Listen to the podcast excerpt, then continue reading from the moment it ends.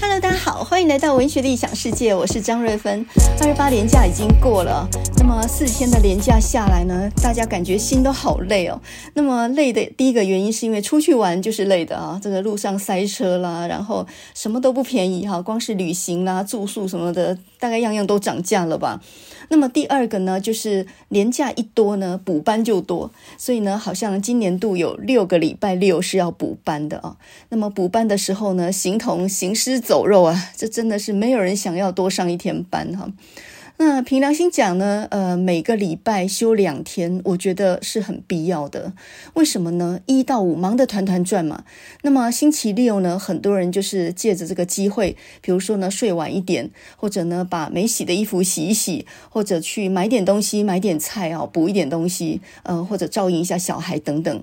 所以呢，星期六啊，光是大清扫啦，买个菜啊，洗个衣服，一天就耗掉了，整天根本没有多少时间呢。那么能够真正做一点自己想做的事情，有一点余暇，通常就是星期天啊。所以如果是一周只休假一天的话，那一天做一点杂事就过了，然后接下来就要上班，所以等于是完全没有放假的状态。那么以我们教书的来说呢，星期一就要上课嘛，所以通常星期天的下午大概就要开始准备一些星期一要上课的东西，对吧？所以呢，呃，每周放两天是很必要的。那么，当你把假连起来的时候呢，四天回来之后，连个休息的余裕都没有，第二天就马上又要上班或者是上课，这当然感觉很不轻松。所以有人就提议说，干脆不要那么多连假了，正常的每周放两天就好。所以我觉得，其实人是很难满足的。你很希望多放几天假，但是你又不希望补班，对吧？我看呢，这个问题永远是无解的。那我自己呢，在这个连假四天当中呢，我试用了一下 ChatGPT，同时呢，我也看了几部电影哦。那么试用 ChatGPT 呢，现在其实是不用付费的。有一种方案是要付呃每个月二十美元，大概就是相当新台币大概六百元这种方案。那么这种方案呢，是针对重度的使用者，它要区别一下一般的使用者跟重度使用者嘛。那么你如果付了费，速度会快一点，呃，比较优先供应你就对了。那我们一般人的话，其实你用那个不付费那个方案试试看就可以了。那我自己呢，就试着问 ChatGPT 一些问题，我想试试他的能耐嘛。那么最近呢，刚好我必须要交一篇书评稿，呃，这个是有一本新的书啊，是一个年轻的女作家，叫做杨丽敏，她所出的一本新书叫做《浓雾特报》。那么这本散文集呢，比较聚焦于她自己的家族里面的黑暗史。这个杨丽敏呢，在几年前就出版过一本书，叫做《世界是野兽的》，那时候我也帮她写过评论啊，所以这个是她的第二本了。那我因为要写这个评论嘛，我很想试一下 ChatGPT 会不会取代我的工作。呃，如果你叫他写一篇跟我写的比较起来，有没有一个很明显的差异呢？我就很想叫他试试看。结果呢，我先问了一个很简单的问题啊，杨丽敏最近出的一本新书叫什么名字？他完全答不上来，他根本连杨丽敏是谁他都不知道。然后呢，更不要说呃。他知道书的内容或能够评价，完全没有。那么我就好吧，因为这个太新了嘛，所以 ChatGPT 不可能有这个资讯。那我就改问他一些比较一般性的问题、哦。呃，最近台湾有什么文学新书出版呢？我想他即使不能回答完整，好歹也可以回答出几本吧。结果呢，他的回答让我大吃一惊。他开始胡说八道耶！他开始呢，这个呃讲了几本书，但是那几本书都不是那几个作者写的。然后呢，我又改问了他别的问题啊。上个礼拜我们讲过陈列的残骸书这本散文集最新的，那我想他一定不知道他最新的这本书，但是他应该知道陈列以前出过的书吧？那都是很早以前，比如说呢，像这个呃地上岁月啦，或者是永远的山呐，还有十年前的踌躇之歌，他应该要知道吧？结果我就问他说：“陈列有些什么作品？”结果他完全不知道诶，他回答我说：“陈列不是一个作家的名字。”然后我就我就再加一句说：“我是指作家陈瑞麟啊，这个笔名叫陈列。”结果呢，他就说：“哦，陈列呢出版过《野火集》。”我天呐，《野火集》《野火集》是龙应台的书耶。那我再问蒋勋或者是钟兆政啊，这些非常知名的作家。然后他也是开始胡说八道哈，他所他在名字后面所掰出来的书名完全都不是这个作者写的。然后呢，最离谱的一个答案就是，呃，我干脆问他台湾有哪些著名的作家，你答名字就好了。结果呢，他就写出张大春。然后呢，我问他说他有什么作品呢？他说那些年我们一起追的女孩。哦。我要再问下去的话，我会精神分裂。我是觉得这个 ChatGPT 它的中文资料库很有限哦，因为这毕竟是美国人开发的软体。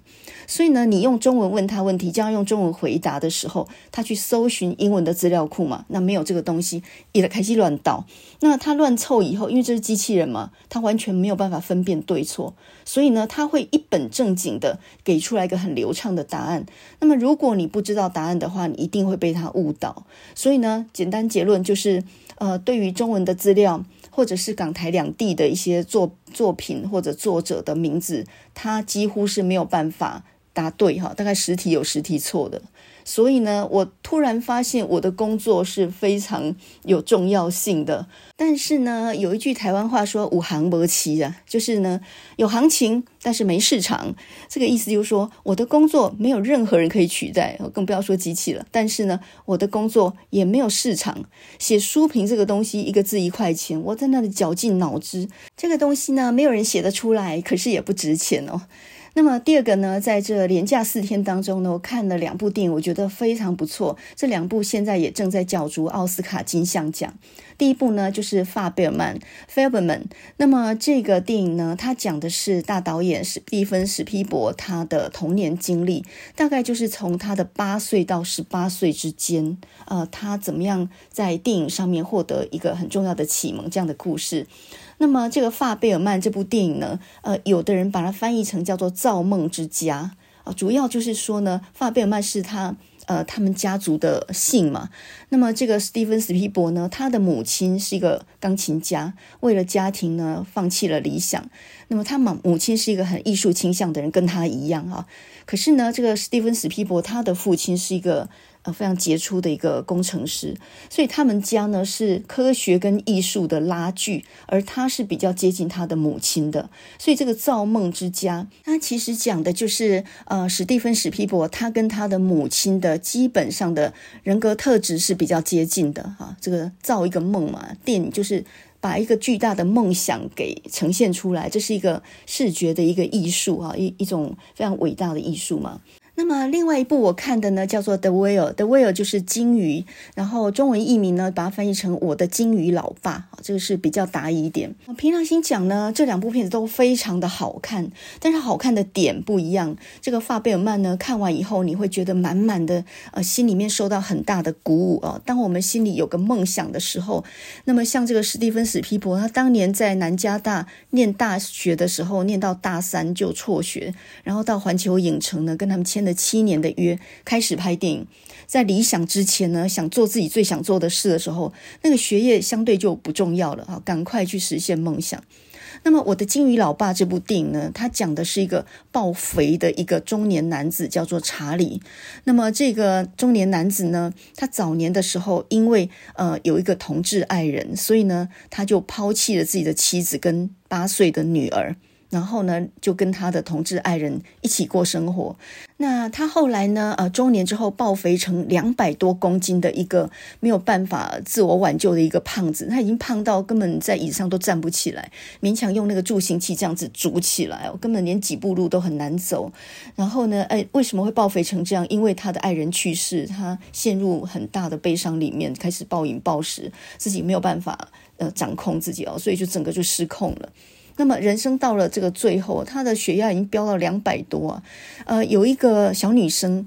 就是他的同志爱人的妹妹，就常常来照顾他，等于就是他的看护啊，帮他买东西啊，清理垃圾啊，做基本的一些一些照顾。那这个电影里面呢，最大的情绪张力就是，呃，这个中年男子 Charlie，他到最后自己知道呢，也接近死亡啊，已经快要不行了，所以呢，他就把他的女儿找来，然后最最大的一个对手戏就在这里，因为他的女儿是一个十七岁的高中的少女了，非常叛逆啊。也非常邪恶。他非常恨他的父亲，所以呢，他回来找他父亲的时候呢，他每一句话都像刀子一样。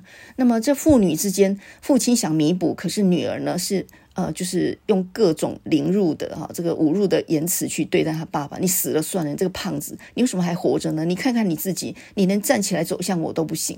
所以呢，这个对手戏演得非常好。总之呢，我就不要爆雷了，下礼拜再来讲这两部好了。这两部各有各好看的地方哦。我觉得呢，今年的奥斯卡金像奖三月就要颁奖嘛，我觉得最佳男主角应该会是我的金鱼老爸这部电影里面的演。Charlie 的这个男明星啊，叫做布兰登·费雪 （Brendan Fraser）。然后呢，最佳女主角很可能是杨紫琼啊，就是《妈的多重宇宙》又翻译成《瞬息全宇宙》这部电影的这个女主角啊，杨紫琼。因为呢，最近美国演员工会奖刚刚把最佳男主角颁给布兰登·费雪，女最佳女主角呢颁给杨紫琼啊。那这项奖呢，又一向被视为是奥斯卡金像奖的前哨战嘛，等于是他的预测就对了啊。所以我们就拭目以待哈，看看三月颁奖出。出来是不是这样的结果？呃，我们还是先来看看二二八的新闻好了。那么今天早上的报纸就讲到，蒋万安在主持二二八的这些会议的时候，然后就被陈情抗议啊，哈，这个每一年哈，这个以前马英九在台北市长任的也是一样啊，每一年不是被吐口水啦、泼漆啦、丢鸡蛋啊，这个一再的一再的道歉，但是每一年都会遇到这样的情况哦。二八对于台籍或者说受难者的家属来说，当然是一个悲剧。可是我们应该想一想，其实对于外省籍以及外省籍的第二代、第三代来说，也是一个很难承受的重啊。啊、呃，我们先来讲个例子好了。我有一个同事，他住在台北，他是外省籍第二代啊，就是老兵之子啊。那他说呢，每逢选举的时候，他说他有一次呃遇到选举的时候，他跳上全民计程车，也不过告诉他说他要去哪里这样而已，讲了一个地名而已，他马上就被赶下车了。为什么会这样呢？因为他一张口就是很浓的这种眷村的口音，一听就是外省人，所以呢，全民计程车是比较偏绿的啊，当场把他赶下去，不分青红皂白，这一听就讨厌哦，就就把他赶了下去。那么这一种待遇，我们本省人应该是不会有的。但是呢，歧视无所不在。我记得我我是台南人嘛，然后大学在台中念啊，中兴大学。后来我的硕班呢是到台北念的。那我到了台北之后呢，有一次我在跟一些朋友聚会的时候，居然有人说我的台语口音很重，就是台湾腔很重。如果没有人指出来，我还真没有意识到自己的台湾腔很重，就是台南腔很重这件事情哦。所以你说这有没有点歧视？当然也有。我们用口音去分别人的出身背景嘛，所以呢，很难没有分别心呢。我们常常讲说要和解共生，但事实上，不是很容易的事情哦，有人在的地方就有歧视嘛。我还记得奥巴马刚刚当选美国总统的时候，他就讲过一个例子。诶，这个奥巴马跟蜜雪儿，其实他们夫妇两个都是高学历，然后他们也都是混血，也就是说白黑混血哦，不是纯然的黑人哦，这是混血。然后，呃，奥巴马他自己讲过一个例子，他说他小的时候，他常常走过街街道的时候，就听到旁边的车门纷纷锁门的声音。你想想看，那是什么样的感觉啊？所以呢，歧视无所不在了。但是我们要学会比较尊重别人一点，就是说，别人虽然跟你不一样，但是他也有他基本的权利哦。所以我今天早上看社论里面有一篇文章，他就讲到说呢，呃，民进党阿扁八年、小英七年的执政当中啊，一直都在喊所谓的转型正义，那么应该还原历史的真相，这是没有错的。可是我们只看到越来越多的政治操作，哈，《论语》政治的清算，而不是走向和解共。生，我觉得这个讲法呢，呃，你可以看出来外省籍或者偏蓝的阵营他们的一些心里面的一些怨言啊，他的确心里也有怨呢，不是只有呃本省籍的人心里才有怨哦。这样想也没错，人也不是我杀的，可是呢，世世代代我好像这个原罪背不完一样啊！这就让我想到李敖以前就讲过一句话嘛，他就说到说，你们讲五零年代白色恐怖的时候都没有把我算进去，我才是真正付出代价的人啊！黑名单只是被拒于海外不能回来，可是他是真正坐牢的人呢，而且呢，当时候为本省人讲话的其实很多是外省人，比如说。李敖，或者是雷震，或者是殷海光，这些不是都外省人吗？所以当时候呢，为了争取呃这个本省人的人权或自由，其实外省人付出了很大的代价，或者坐牢，或者被杀的。说真的，这个部分其实也不能忘记，这样才公平，对吧？也就是说，并不是外省人一国，本省人一国，不是这样的。呃，各自都付出了很多的代价。那我当我们在讲到呃二二八或是五零年代白色恐怖的一些冤案的时候，应该要把外省籍受难的包含进去，那边也呃丧失了很多的人命哦。这个外省本省是不能够二元分法的，这样讲不公平哈。那么就好像我们上个礼拜讲了一部电影叫做《解放黑奴》啊，威尔史密斯演的。那么在解放黑奴这一件事情上面，其实推动解放黑奴、解放奴隶这件事情的很多都是有良心的、很正直的白人哎。比如说林肯就是一个，没有他挡在那里的话，我我想这个废奴法案或者是解放黑奴，那几乎变成不可能的事情。但是呢，林肯这样的一个白人，他并不是一觉起来突然想到要解放黑奴的。是什么事情影响了他呢？是一八五一年有一本小说叫做《汤姆叔叔的小木屋》。那么这一本书呢，因为有人就把它翻译成《黑奴遇天录》嘛，很多人都看过这一本书。这是一个很畅销的，也改编成电影的一本书。那么这个作者呢，是一个女生啊，叫做哈里叶。那么，哈里叶这本小说出来之后，影响了很多有良心的白人。所以呢，呃，林肯为了废奴，然后发动了南北战争嘛，在一八六一年到一八六五年之间，南北战争打了四年。然后呢，就在南北战争的最后一年的时候，林肯强力的在呃这个参议院呢通过了十三号废奴法案，也就是宪法正式的立案通过，要废除奴隶制啊。那么就在南北战争还没打完的时候呢，林肯曾经接见过哈里叶，然后见到他第一句话就说：“哦，原来你就是那个发动战争的小女生哦。”所以呢，你就看到一支一支笔的力量哦，一本书的力量是非常大的。呃，有的时候它胜过一支军队。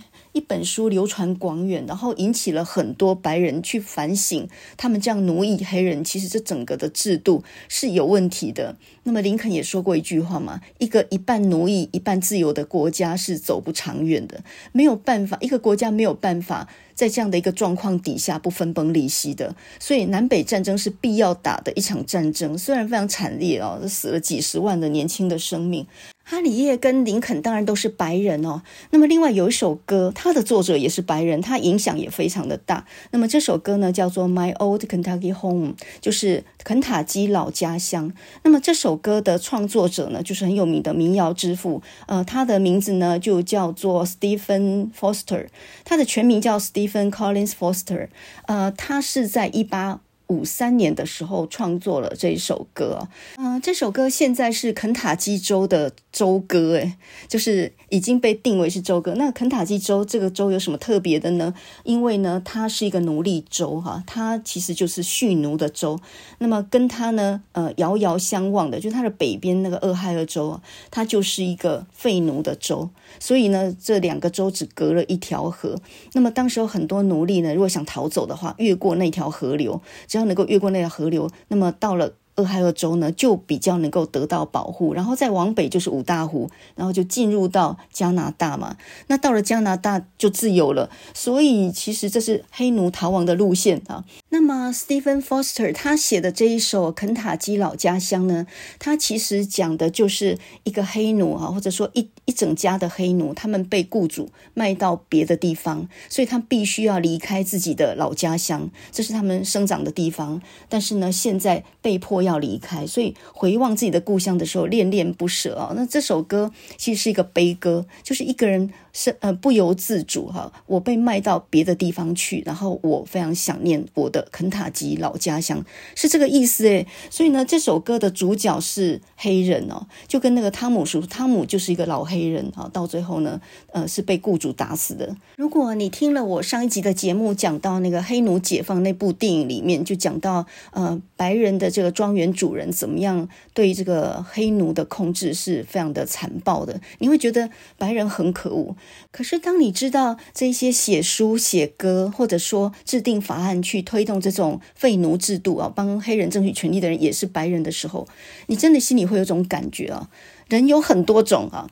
有那种很残暴的白人，呃，对于黑奴是不当人看的。但是呢，也有那种内心很正直，然后想尽办法在争取黑奴的权益的白人。我们刚刚讲到的哈里叶，或者是 Stephen Foster，或者是林肯，也都是这样啊。所以呢，事实证明，人是不能够二元这样子对立来看的。那么，一个白人会帮黑人讲话，当然是有原因的，或者说你的生活背景里面啊，跟他们接触过，然后同情他们的处境。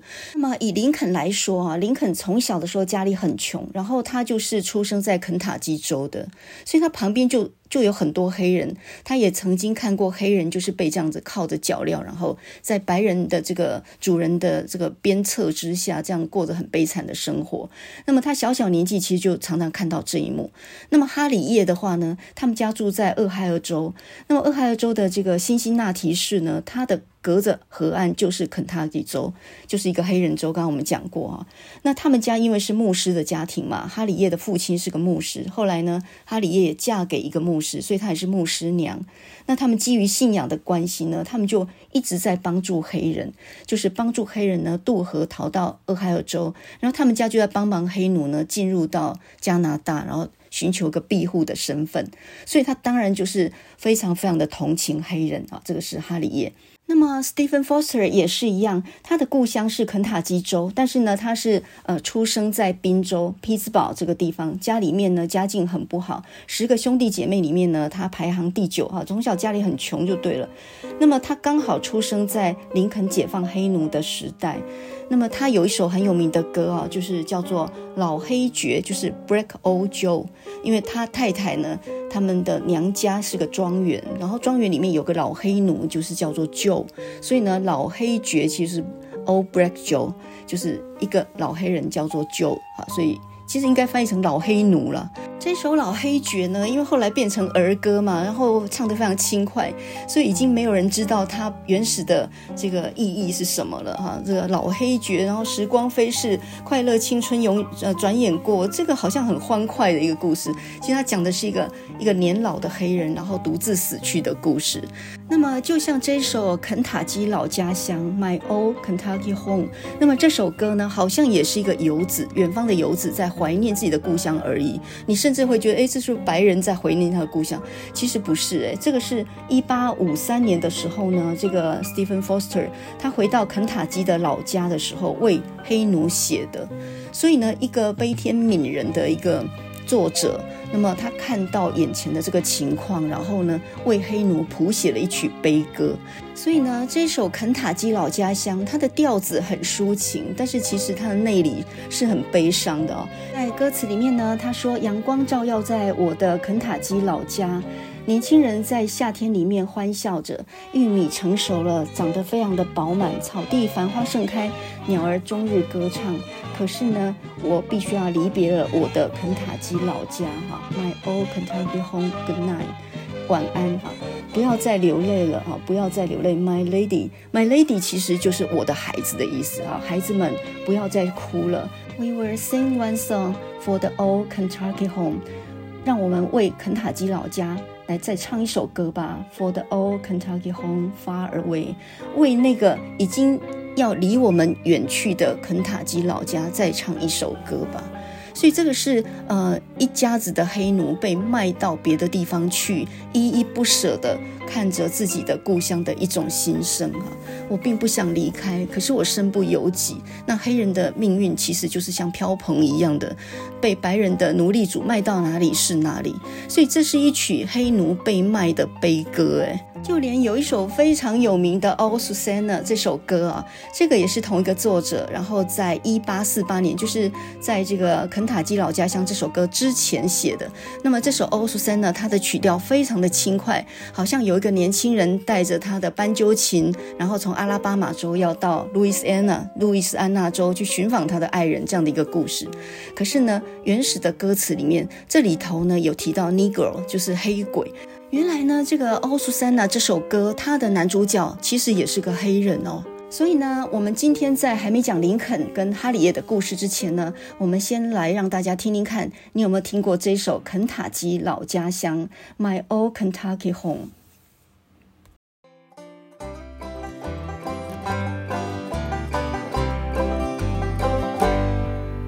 Sun shines bright on my old Kentucky home. This summer the darkies are gay. The corn tops ripe and the meadow is in bloom while the birds make music all day. The young little cabin floor, all merry, all happy and bright. By and by, hard times come a knocking at the door. Then my old Kentucky home,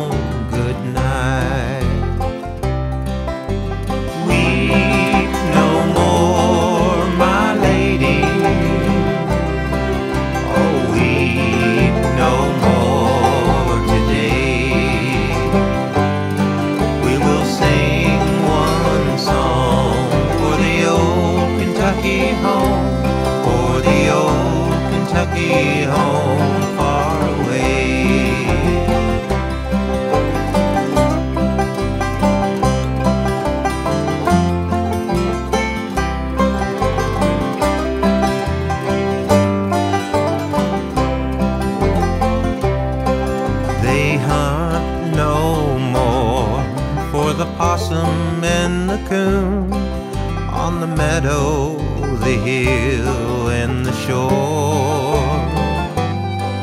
They sing no more by the glimmer of the moon on the bench by the old cabin door.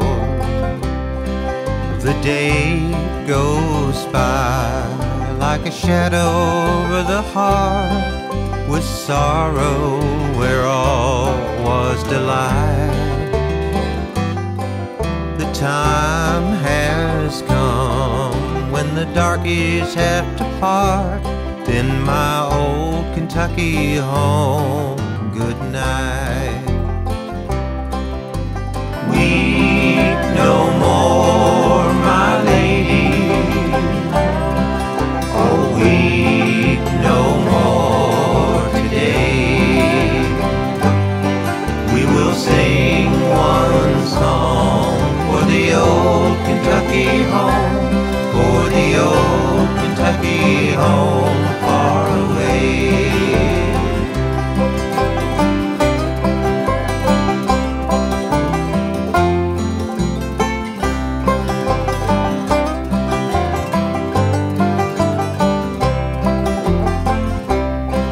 The head must bow and the back will have to bend wherever the darky may go. A few more days and the trouble all will end in the field where the sugar canes grow a few more days for to tote the weary load.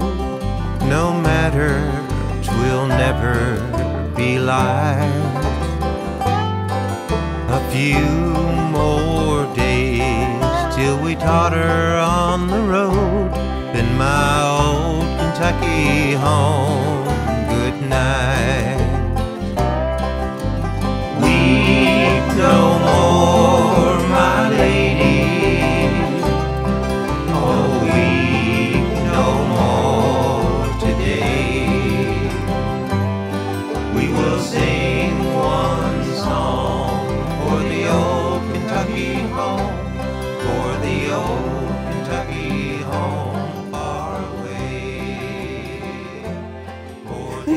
首歌吧。那么这首歌呢，我每次听啊，都觉得很像是那个汤姆叔叔的小木屋这个小说，或者说这部电影的背景音乐，因为呢，就非常非常适合这个故事的内容啊。那么，先来讲讲汤姆叔叔的小木屋好了。我想很多人看过这个书，但是呢，说不定也忘记了。所以呢，我们现在来提点一下这个故事内容。呃，你想想看，你有没有读过这本书哈？有时候我们小的时候读的书，现在都忘光光了。其实你是读过的。那么，汤姆叔叔的小木屋为什么这本书叫这个名字？因为里面的那个黑奴就是汤姆。最后呢，他是死在一个很残暴的雇主的手下。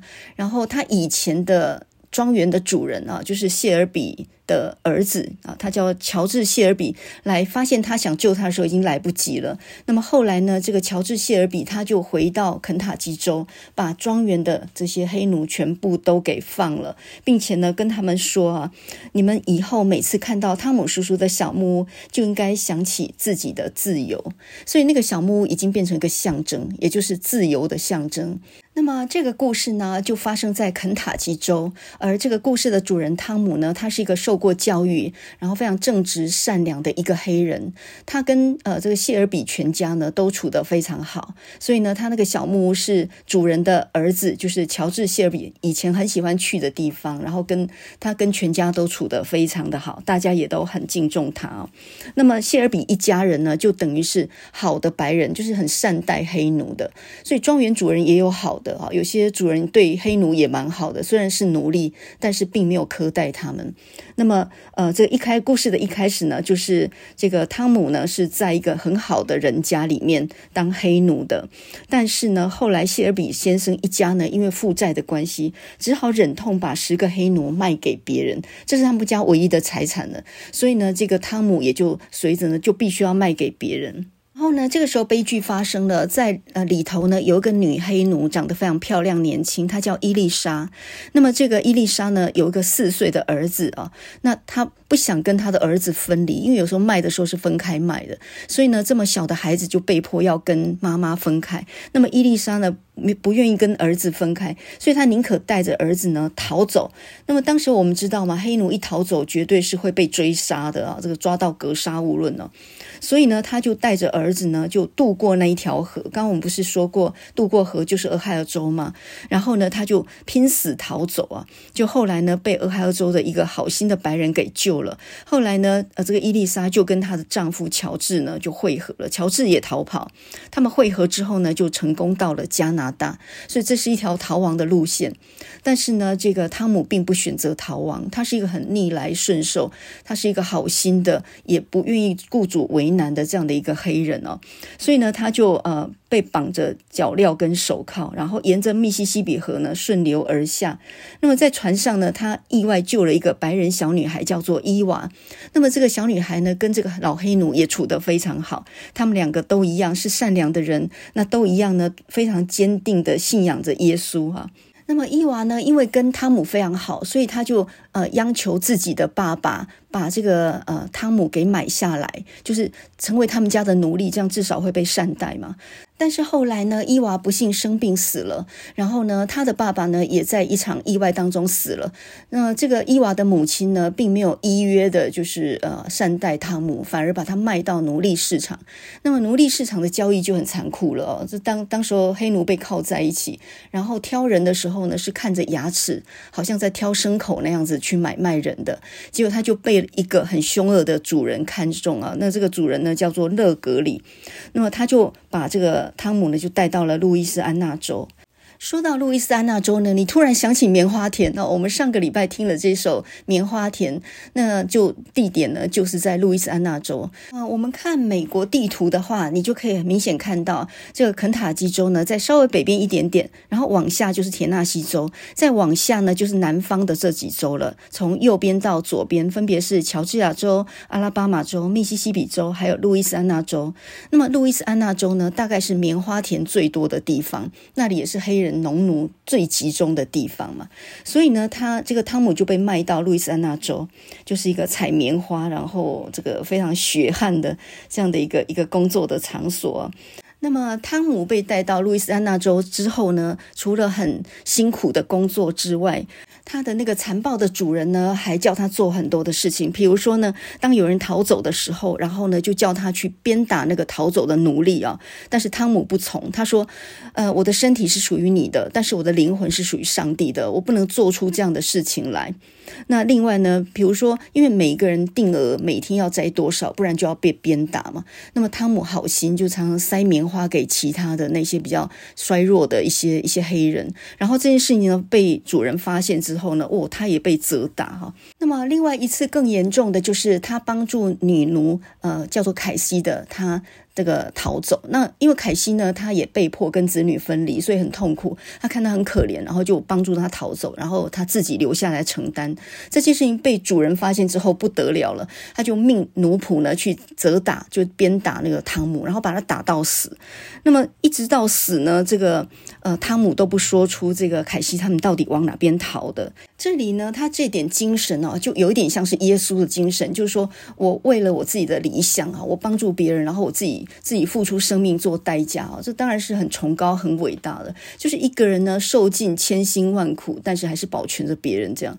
那么就在他快要死了的时候呢，他以前的主人的儿子，就是乔治·谢尔比，突然呢找上门来，因为他一直都在找他，好不容易找到，可是汤姆已经快要死了，已经来不及了。这个本来乔治·盖比想要把他买下来，然后就是帮助他回到老家，但是已经来不及，所以就亲眼看他咽下最后一口气。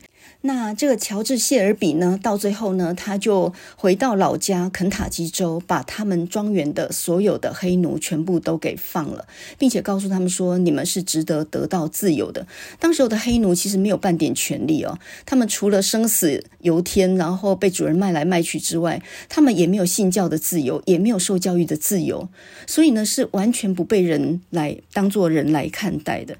那么，在这个汤姆叔叔的小木屋里面哦，其实汤姆。他这个角色呢，呃，就好像耶稣一样，就是他承担的所有的罪过啊，承担的所有的苦难，他是一生受难，但是他并不怪别人，而且呢，他最后用他的死让人得到最后的觉醒啊，他完全就是一个受难者的角色，所以很多人呢，就是读了这本书以后呢，开始良心发现，开始去思索这个奴隶制度，事实上是一个很残酷的制度啊。那在汤姆这个故事。故事里面其实呢，这个非常让人想到这首歌嘛，《肯塔基老家乡》。我那个我心心念念，我恋恋不舍的肯塔基老家乡，那个地方有善待我的白人的庄园主，那个主人对我是很好的。但是呢，命运不济哦，被卖到了恶人的手里以后，他就是以死来作为一个很悲惨的终结啊。所以呢，汤姆就是那个被卖掉的肯塔基的黑人嘛，就那个客死他乡的黑人。我觉得感觉上也很像是那个老。老黑爵有没有？就那个《Old Black Joe》里面的那个老黑人哦。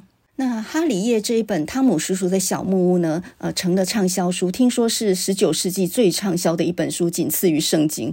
它呢，总共大概卖了两百万册左右啊，它影响力就非常惊人。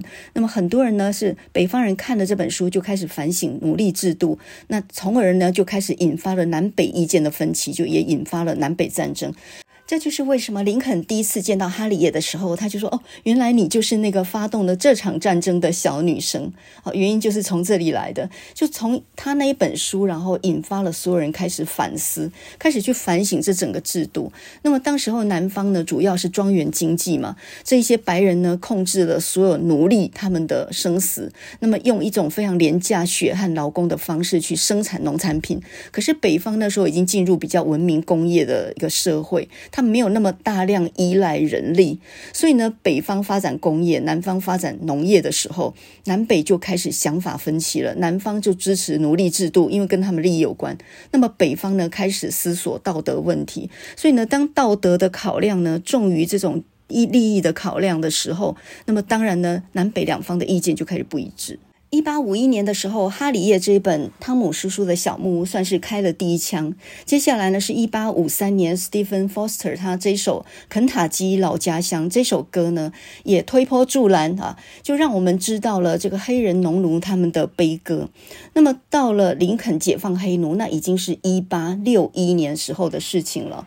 因为呢，南北战争就是在一八六一年到一八六五年之间四年的事。呃，我们现在想要知道林肯这个人的重要高兴，我觉得有部电影是非看不可。这部电影呢，就是二零一二年上映的《林肯》这部电影。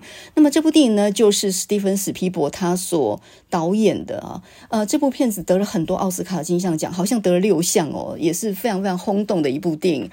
那么这部电影呢，它讲的不是林肯的一生哦，它就聚焦在一八六五年这个非常重要的年份上面。那么大家都知道，一八六五年就是林肯被刺的那一年嘛。那么也同时呢，在呃没多久，就是他被刺杀前五天呢，在参议院呢就通过了十三号废奴修正案，也就是说宪法第一次保证了保障了这个奴隶制被废除这样的一个法案。那么上次我们讲到，呃，宪法废除并不表示各州会遵照宪法的规定来行事哦，只是呢先符合宪法的规定，宪法的精神先规定。必须要废止奴隶制，那后面再慢慢瞧啦。所以呢，一八六五年在美国是一个非常重要的年份哦。而林肯这个人呢，在美国历史上面，大概最大的任务，或者说呃最被推崇的一件事情，也就是解放黑奴。那呃，说到林肯，其实我对他是非常非常佩服哦。这是一个没有什么学历的人，他家里面很穷的。然后呢，他出生在肯塔基州那样的一个蓄奴的一个州，所以他从小家里旁边就。常常看到黑人被奴役那种情况，看在眼里，他自己是个穷人嘛，特别同情那种处境。他从小呢，正式受教育并不多，可是我猜他读了不少书啊。因为你看他后来自学能够考上律师，然后呢，他在国会里面他能够用很好的口才去演说，然后打打动那么多的人。他其实又有头脑，又有方向，又有方法的一个人呢。人光有远大的理想并不够，他其实要有做事的技巧。那我觉得这个人真的是值得佩服的。我觉得一个好的领导人，其实第一个要有远见。也就是呢，你必须要看到一百年后会是怎么样，然后做出一个好的决定。假设当时候美国没有废止奴隶的话哦。那么现在美国说不定还是一个分裂的国家，所以其实呃，林肯是用他自己最大的力量把国家往前推进三步，但是后来保守势力呢又往回拉回来一两步，对不对？慢慢的就这样子在拉锯战当中，美国就慢慢的前进，终于呢弄到大家能够同步一致这样的一个状态，也是相当的不容易哦。在大约一八五几年那个时候，林肯在伊利诺州当律师。当时候呢，美国在蓄奴跟废奴之间拉锯啊，很多想法不一样，所以呢，堪萨斯还曾经闹过一场内战，就是蓄奴派跟废奴派两边自己打起来。那这一场堪萨斯的内战就有一点像是具体而为的南北战争，也就是说，它就是一个缩小的模型嘛。在同一州里面，蓄奴派跟废奴派打起来，那么这个等于就是放大版，后来就是美国的南北战争嘛。哦，这个南方主张蓄奴，北方主张废奴，这样的一个打起来一个状态，所以林肯才会有那句名言哦，就是一个呃一半奴役一半自由的国家是走不下去的。说到林肯的口才，那个真的是厉害哦。呃，我们先举两个小故事，你就可以知道哦，这个人说服人的能力非常强。我觉得要当一个政治家，或者说要当一个呃对社会有影响力的人，他的表达方式是非常重要的。那么，我觉得林肯呢，他不但有头脑，而且他真的是有执行的方法。那我们来看以下这两个例子啊。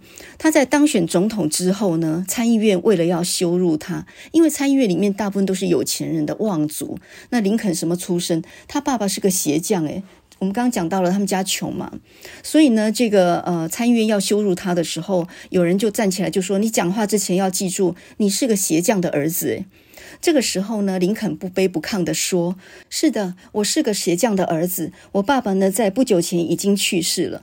我知道我当总统怎么样也没有办法像我爸爸做鞋子做得那么好。不过呢，就我所知，我爸爸帮你们家做过鞋。如果不合脚的话呢，我可以帮你修，因为我从小就学这个东西啊，所以我会修的。可是我没有办法修得像他那么好，他的手艺是无人能比的。”哇，我觉得这个话真的是太厉害了。人家要羞辱他的出身嘛，因为你出身寒微哦。可是呢，他却把这样的话呢，就转成为他人格的特质。没有错，我出身寒微，但是呢，我多能鄙视，我连鞋子都会修，我什么小事都会做。可是呢，他，你看他同时又提高他父亲的这样的地位啊。我并不以我的出身为耻，诶，我我觉得我有这样子非常勤奋的父亲，我是非常光荣的。那么第二件，我觉得林肯很厉害的地方，就是他头脑很清楚，不但有方向，而且其实他也不是吃素的，他也是有方法的耶。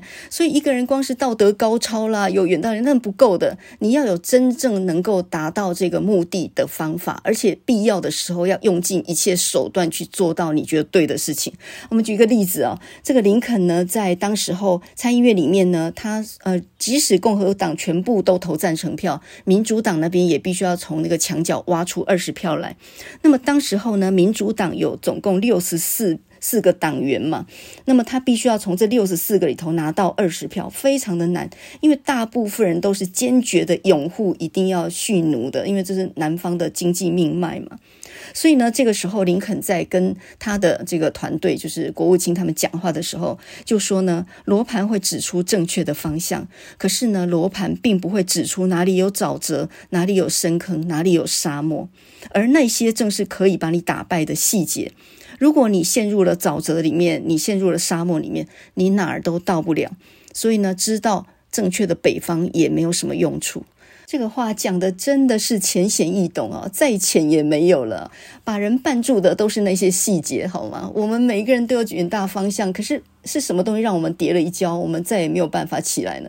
就是那些你没有注意到的小地方。所以说呢，魔鬼藏在细节里，大概就是这个意思吧。哈，所以这个是一个有有勇有谋的人呢。举个例子哦，当时候呢，呃，国会里面正在那里。票数咬得很紧，正要投票的前夕，想尽各种办法拉拢了，各种方法去拉，但是票还是差差了几票。到最后呢，在开票的前十天哦，有几票跑掉了啊，这情况非常的危急。就在这个时候，还有人来添乱，就是南方的军队呢派代表来华盛顿，想要跟北军来和谈。也就是国会里面正要投票表决这个废奴案通过，然后正在那里呢风雨飘摇啊，还不一定能赢。这个时候南方要来和谈，那这个事情就大了，因为呢，假设这个和谈成立的话，很多人就会跑票，就会认为说，那废奴案就不用通过啊。我们之所以要通过。废奴案就是赶快把这个立案通过以后，那么这个战争就可以不要打了，就可以停战啊。那么南方若主动要来求和，而且达成协议，都停战了，那那为什么一定要废奴呢？那就不要废了。所以呢，这时候就变成说两个压力正在那里挤压。那么这个时候呢，绝对不能让南方的代表来，不然的话呢，那几票会跑掉嘛，就已经不够了，再跑掉就完了。这个时候呢，到底要接见南方的代表，对票数比较有利，还是呢，不要见他们，对票数比较有利呢？这个时候林肯心力交瘁，而多方人马呢互相撤走，就是大家都在扯后腿啊，也就是猪队友一堆，然后呢，一大堆人都其实是不想打仗，但是呢，也不想要让这个废奴案通过的。好，这个时候呢，林肯一定要让这个法案通过嘛，毕其功于一役，这个事情是。唯一而且一定必要要做的事情啊，不可以退缩。这个时候他在电报室里面，然后就交代几个工程师打电报。那么原先的电报呢是写说好，请你们到华盛顿，然后我们来和谈。后来呢，他想了一想，就叫这个工程师马上改这个电报哈。他在改之前，他还问那两个工程师，就问他们说：“你觉得我这样的决定对吗？”那几个工程师非常惶恐哦，就说：“我们只是学工程的人，我们老实讲，我们也不知道。”怎么样才是对的？这时候你就知道林肯这个人他的人格特质就发挥出来了啊！呃，我觉得厉害的人就是处大事而不乱，就是在那个危急关头的时候，我脑筋特别清醒。我觉得我就没有办法这种本事诶，我这一紧张呢，我脑子就乱了。那么他就是在那个危急关口，他头脑特别清楚。他甚至呢告诉那两个工程师说：“好，那么你总读过那个欧几里得定律吧？”呃，工程师就有读过，在学校的时候读过。他就说，欧几里得定律是什么呢？你要知道能量守恒定律，对不对？我们生而平等，也就是说呢，我们生而要公平，然后我们要追求这个社会的公义，啊，要有一个正义。呃，你改电报吧，哈，叫那些代表团呢，登上一艘船，叫做女王船，然后呢，稍后在那边不要前往华盛顿，在船上等候指令，也就是不让他们进入到国会就对了。那么第二天呢，果然这个决定是对的哈。在投票之前呢，这个两党的议员呢，就是做最后一轮的阐述，然后两方面互相攻击的时候，这个时候呢，厉害了，我觉得林肯无唱播诶，他就叫这个参议院的共和党，他本来是一个激进派的一个史蒂文森啊，就是他手下的人，就喊出来一句：“法律之前人人平等。”因为南方各州这些民主党的议员，他们是非常忌讳黑人跟白人平起平坐的嘛。一旦废奴，那他们岂不是要侵夺我们的利益了吗？那接下来他们也有投票权，那我们还有什么生存的空间？所以大家都很疑虑这件事情啊。黑人跟白人是不可以平起平坐的。但是这个时候呢，史蒂文森他就喊出来说：“我们至少要保证法律之前人人平等。”他就他就改变了他自己的的原来的讲法，然后呢，呃，全部人几乎都傻眼。这个时候呢，民主党又杀出来一句话啊，可是我们听说南军的代表已经到达华盛顿，正准备要和谈了。那如果说能够和谈成功的话，这个废奴法案就不用通过啦。好，这话一讲出来，哇，当场票会跑掉。这个时候呢，呃，就问林肯说。到底南方的代表有没有到达华盛顿？结果呢，林肯就写了一张纸条，告诉这个正在表决的这个参议院说：“我可以保证，他们现在此刻并不在华盛顿里面啊。”好，那他这一番话呢，就稳住了一个状态，到最后呢，是险险的啊，就刚刚好的通过了。哦，这个千钧一发呢，真的是也不晓得到底是命运还是还是运气啊，已经搞不清楚了。总之呢，他没有让这一群和谈代表进入到华盛顿是对的。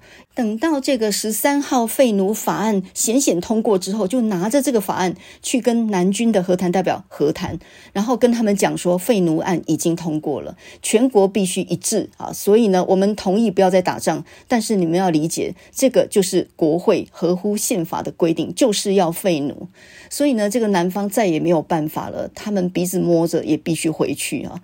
所以呢，就这样样子解决了事情。那我以上讲的这个情节，就是在林肯这部电影里面所聚焦的一个场景，他不讲林肯的出身，他不讲林肯的成长史，他讲的就是那一天惊涛骇浪的那一天，一艘小船即将要在惊涛骇浪当中冲向海岸，然后呢，呃，粉身碎骨的那一天。我觉得史蒂芬史皮伯真的很厉害。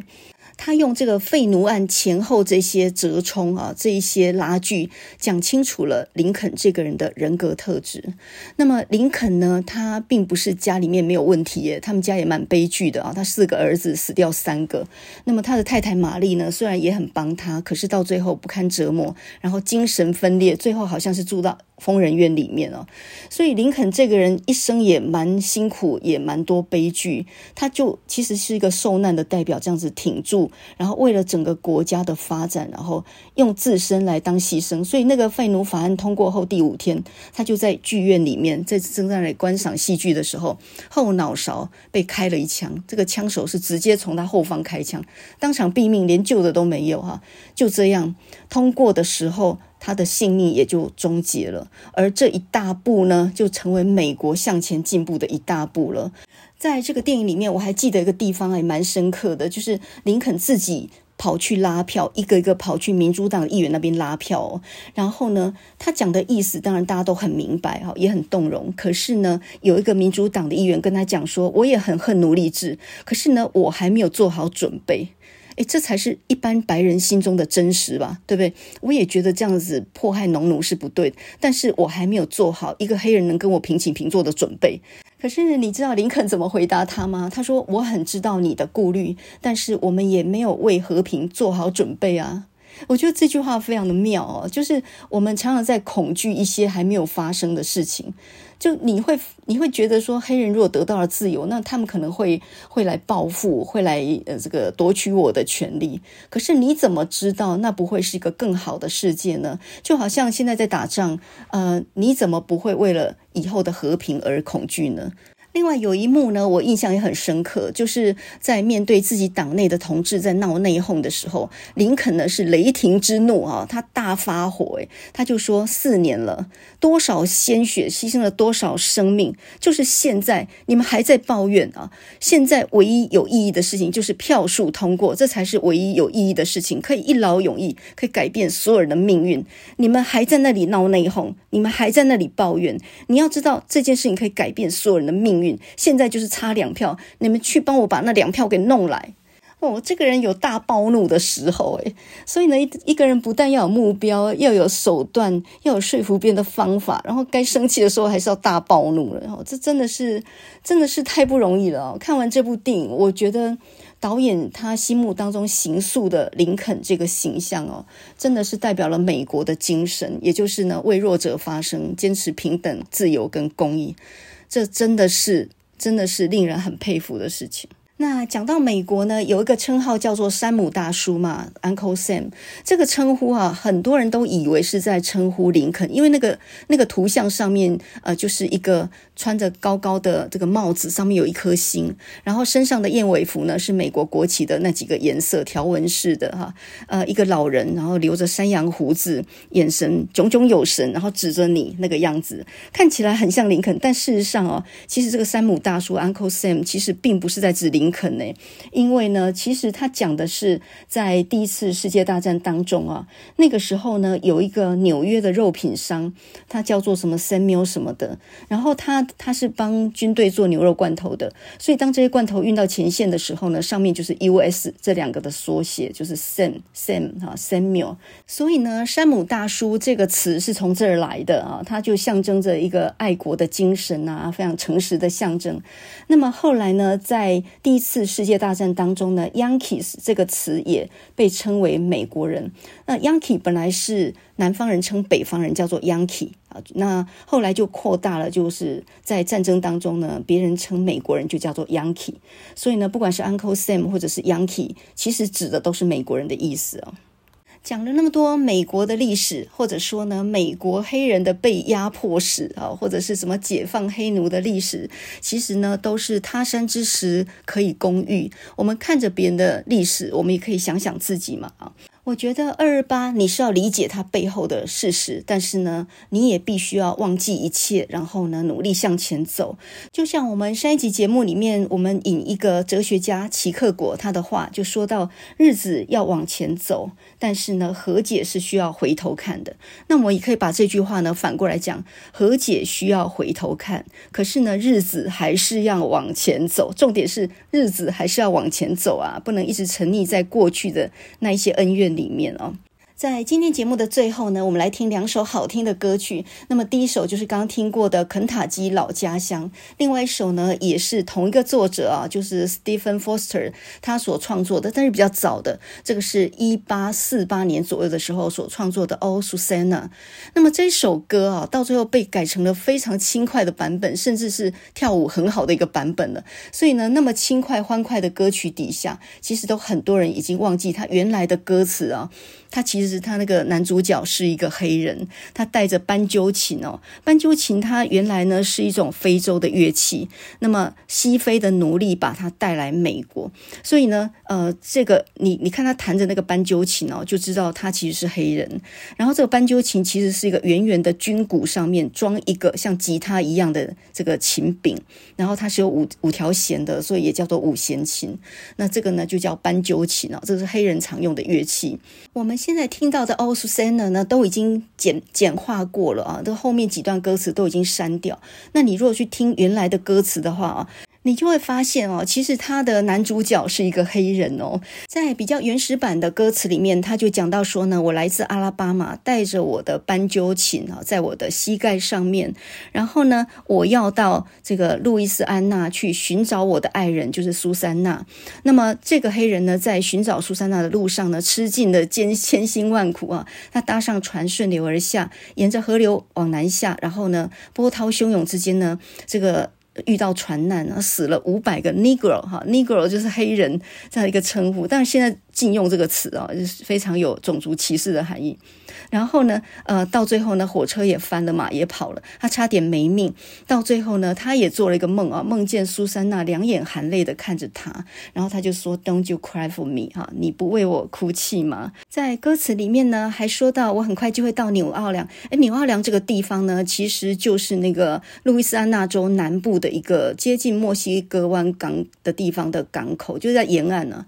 那我们在上上次节目里面讲到一首歌叫《Proud Mary》，它其实讲的就是那个密西西比河上的一艘蒸汽轮船嘛。那这个船上的苦力应该也是个黑人水手，他就说呢，他曾经在纽奥良洗呃抽过很多天然气，在曼菲斯洗过很多盘子哈，所以纽奥良这个港口也是蛮有名的一个南方的港口。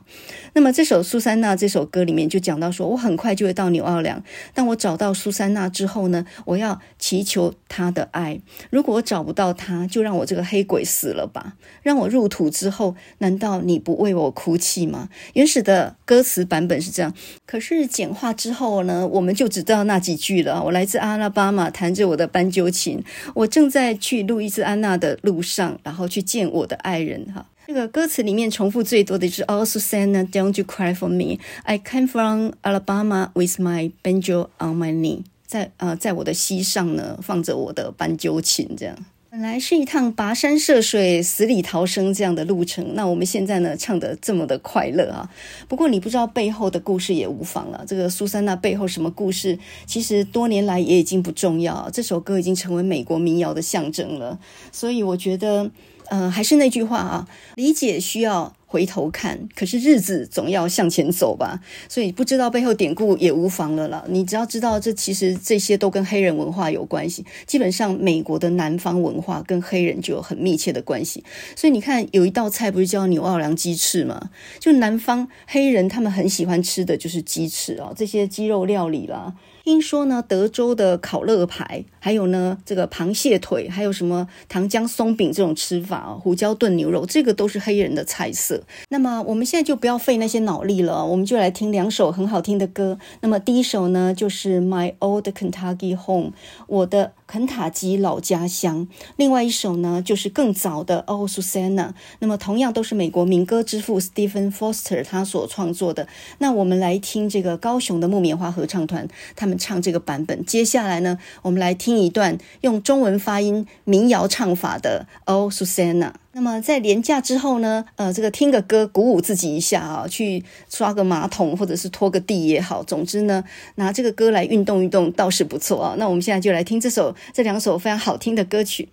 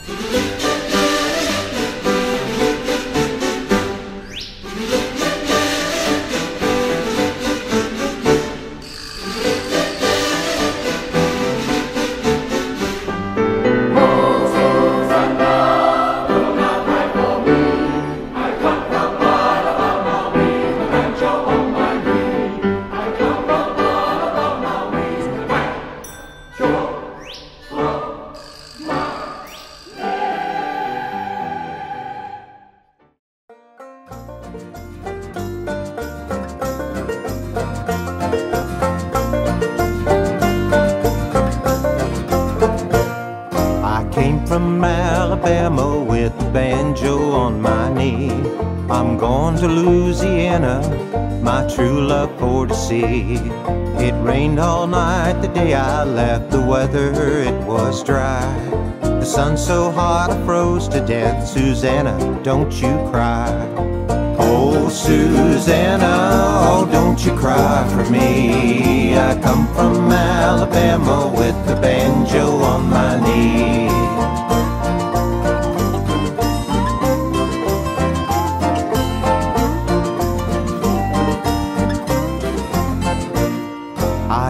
Aboard the telegraph and traveled down the river.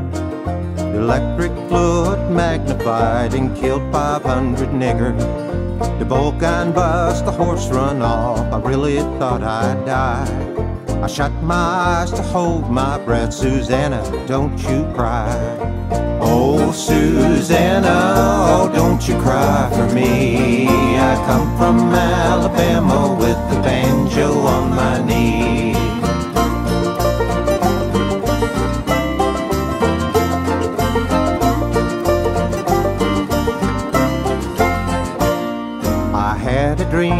The other night when everything was still. I thought I saw Susanna a coming down the hill.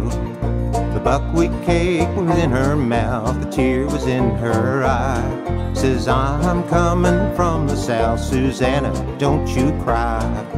Oh, Susanna, oh, don't you cry for me. I come from Alabama with the banjo on my knee.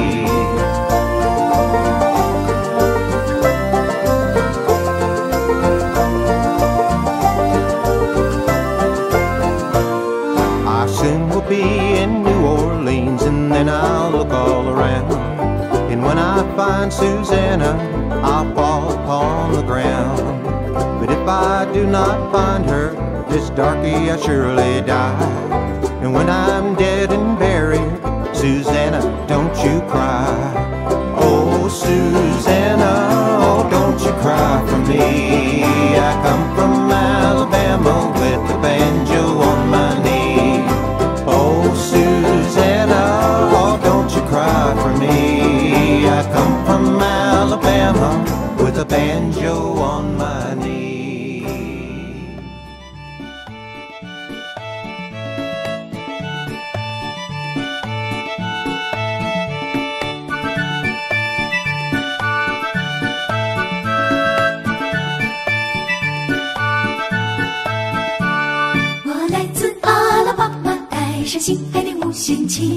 要赶到路易斯安那，为了寻找我爱人。晚上漆成大雨下不停，那天气还干燥。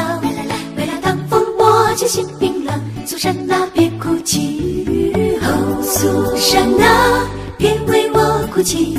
我来自阿拉巴马，带上心爱的五弦琴。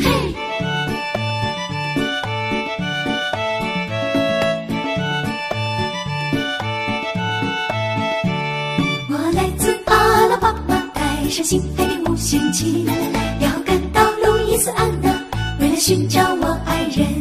晚上漆成大雨下不停，那天气还干燥。为了挡风我就心冰冷，苏珊娜别哭泣，哦，苏珊娜别为我哭泣。我来自阿拉巴马，带上心爱的五弦琴。